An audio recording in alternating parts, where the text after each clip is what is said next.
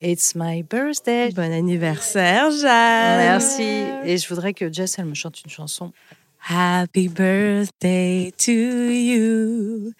Happy birthday to you. Happy birthday to you, Jane. Ou Jeanne. Happy birthday to you. Wouh c'est beau. Bonjour et bienvenue sur Les gens d'ici et d'Avas, le podcast qui part à la découverte des talents cachés de nos collègues.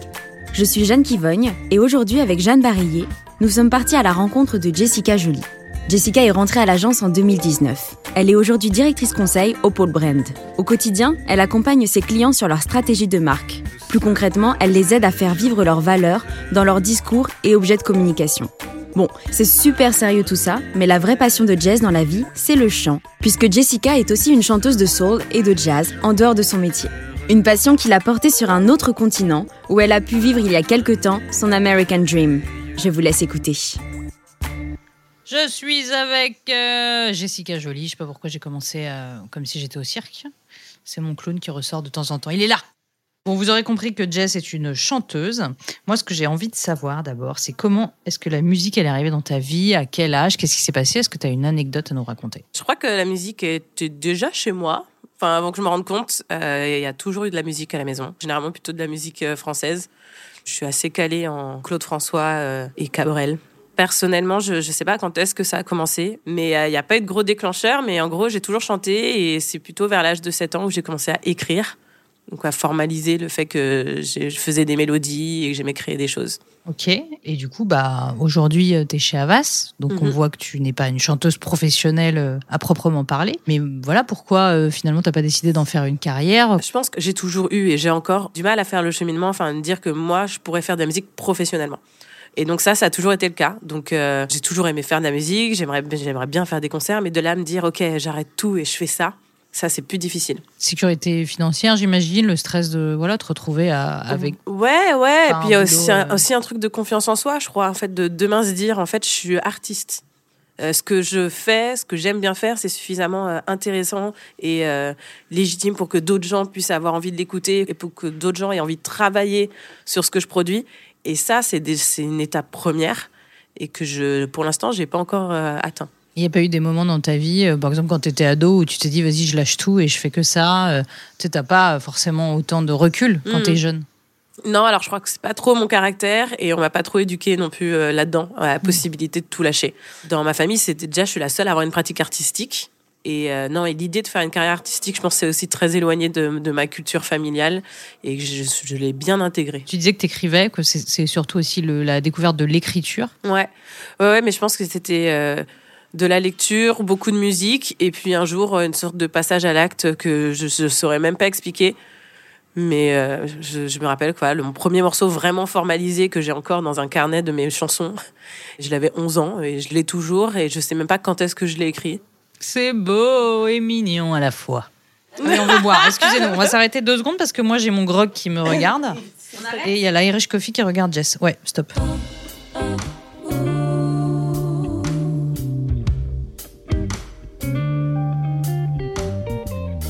Mais euh, moi, tu me disais en aparté, tu as toujours voulu avoir de la musique dans ta vie depuis ton, ta plus tendre enfance. Ouais. Et comment ça s'est exprimé, ça? Qu'est-ce que tu as fait, du coup, pour avoir la musique dans ta vie? En gros, j'ai continué après le lycée à me dire que je voulais, j'allais faire des grandes études, on va dire, ou celles à laquelle je pouvais accéder, et essayer de mettre de la musique dedans. Donc, je me suis retrouvée en prépa littéraire au lycée Fénelon, qui était euh, le seul lycée en région parisienne qui faisait, enfin, le seul prépa en région parisienne qui faisait spé musicaux. Donc, euh, autre ambiance, des gens qui étaient hyper capés en musique classique, mais c'est pas grave, j'aimais bien. Et après trois ans de prépa, je suis rentrée du coup à Normal Sup et je suis rentrée du coup en tant que musicologue au département d'histoire et théorie des arts.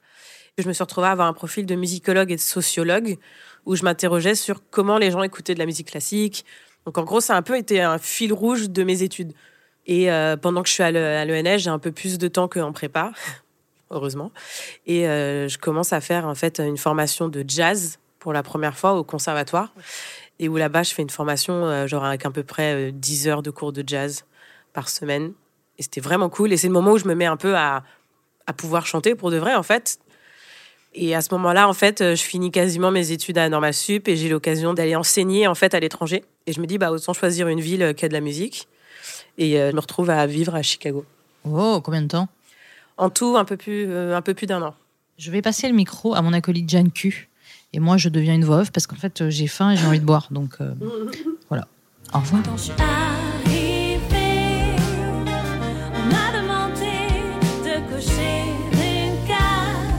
Bonjour Jeanne Q. Bonjour euh, Gigi. Bon alors du coup pour reprendre ce que tu disais sur Chicago, qu'est-ce qui se passe à Chicago en fait en termes musical pour toi? Musicalement, en fait, euh, je me retrouve à vivre l'année la plus musicale de, de ma vie. Pour plein de raisons, je pense, parce que bah, je suis pas à Paris, ce qui est un côté libérateur.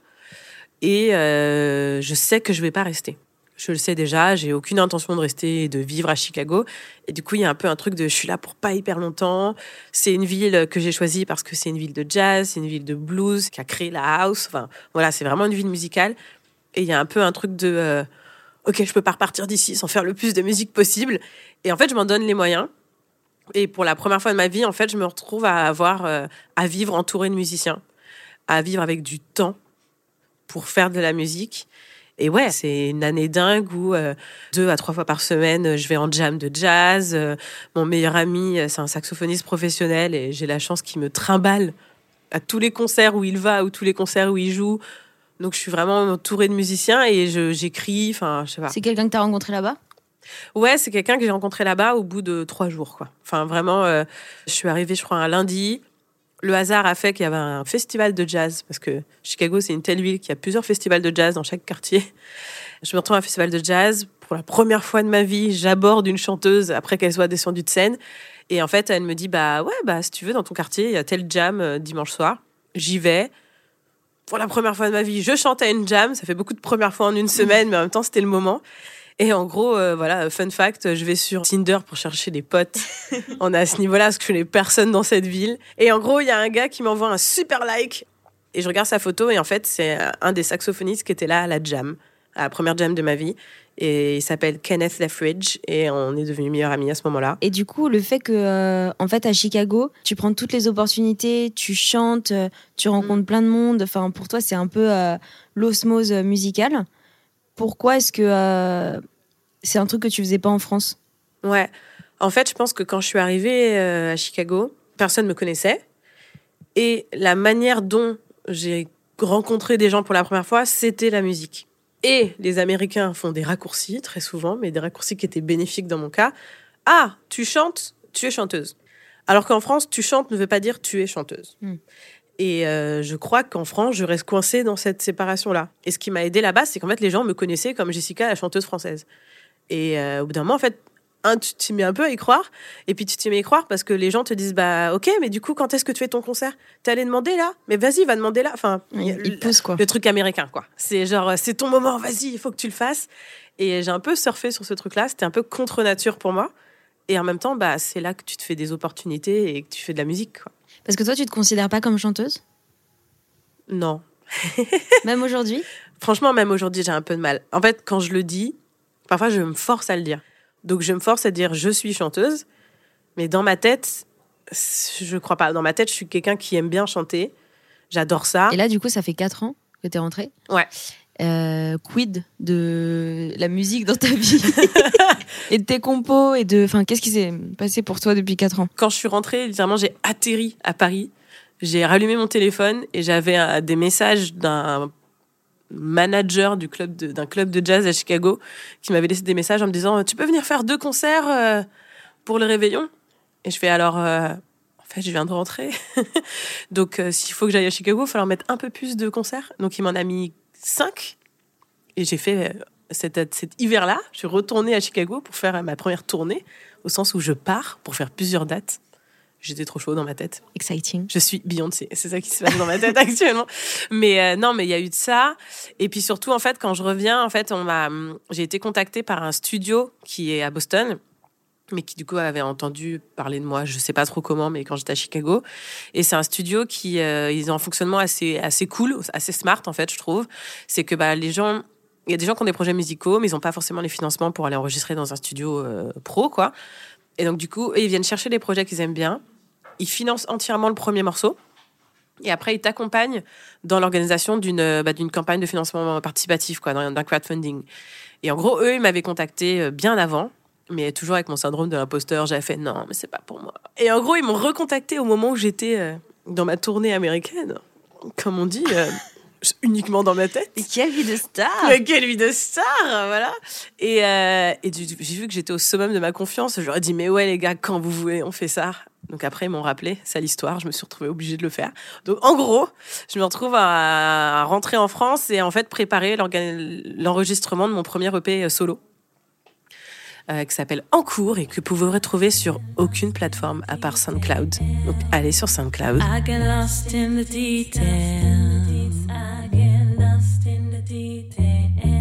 See the world's growing bigger.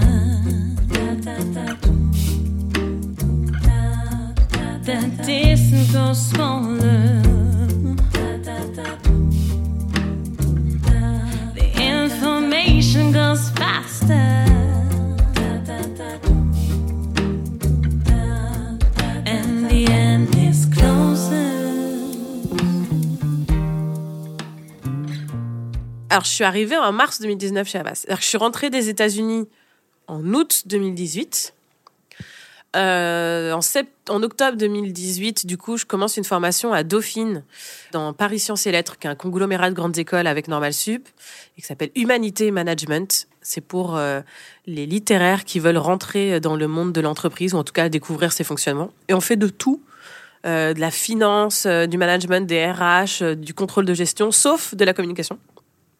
Et donc, on a euh, une intervenante qui vient d'un Normal Sup et qui nous invite, fait bon, bah, vu qu'il n'y a pas de cours de com, euh, venez, je vous fais visiter mon agence, euh, c'est Avas Paris. Et donc, on va à Avas Paris, on a la chance de rencontrer des experts de chacune des expertises de l'agence. Et je me dis, bah, c'est plutôt cool. Et en mars, faut que je fasse un stage. Donc, je me retrouve, un peu par curiosité, il y a de la lumière, ça a l'air cool, quoi. En mars 2019, a commencé mon stage chez Avas Paris, en tant que consultante en stratégie de marque au pôle brand. Et ton quotidien chez Havas, c'est quoi? Est-ce que tu pourrais nous, nous expliquer euh, en quelques phrases? Chez Ava, je suis, euh, je suis directrice conseil, donc au pôle brand. Donc j'ai continué à évoluer depuis le stage. Et concrètement, euh, mon quotidien, ça va être en fait d'accompagner mes, mes clients sur en fait leur stratégie de marque. Donc euh, les caractères, euh, les valeurs qu'elles doivent porter, euh, la personnalité qu'elles doivent porter, les discours également qui vont avec. Et puis une fois que cette stratégie, bien sûr, on l'a fait avec le planning strat hein, chez nous. Une fois que c'est mis en place, ça va être du coup principalement de travailler avec euh, les équipes créatives et la production pour réaliser l'ensemble des, des assets qui font vivre ce positionnement-là. Une fois qu'on a dit qu'une marque devait être accueillante et drôle, et bah, comment est-ce qu'on fait vivre ça concrètement dans des objets de communication? Et euh, est-ce que tu fais chanter euh, tes clients et tes marques? Pas encore. Je ferai pas de lien direct entre ma pratique musicale et euh, mon métier. Après, là où il y a des liens qu'on peut tracer, c'est plutôt sur. Bah, je trouve que la manière dont je décris souvent mon boulot, c'est d'être chef d'orchestre, de faire en sorte que, que tout s'harmonise. Après, concrètement, ce qu'on fait, c'est de la pub, hein, c'est pas de l'art. On va pas non plus remplacer l'un par l'autre. Mais la réalité, c'est qu'il y a un saut créatif, il y a un craft, il y a quelque chose de plus que juste euh, délivrer un message. Question bonus pour Jessica Jolie. T'as deux choix dans la vie. Soit travailler chez Havas, soit être chanteuse. Qu'est-ce que tu choisis? Oui, oui. je- Question piège. Je vais choisir chanteuse, mais pour être honnête, c'est pas le choix le plus facile. C'est plus facile pour moi de travailler chez Avas Paris.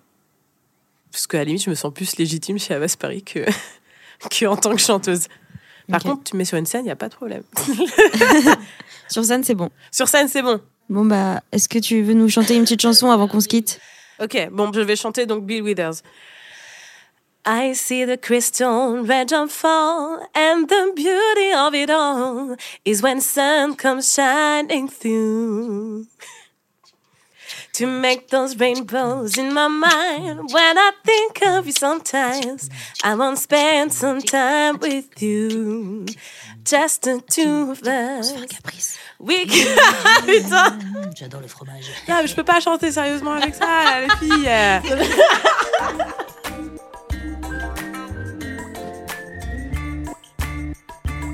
N'hésitez pas à aller faire un tour au huitième étage, côté deux ascenseurs, pour aller pousser la chansonnette avec Jessica, ou tout simplement parler de jazz et de Chicago. Vous venez d'écouter Les gens d'ici et d'Avas, un podcast au micro de Jeanne Barillet et Jeanne Kivogne, et écrit par elle-même. Il a été produit et réalisé par Hercule. À la réalisation sonore, Gaël Sen.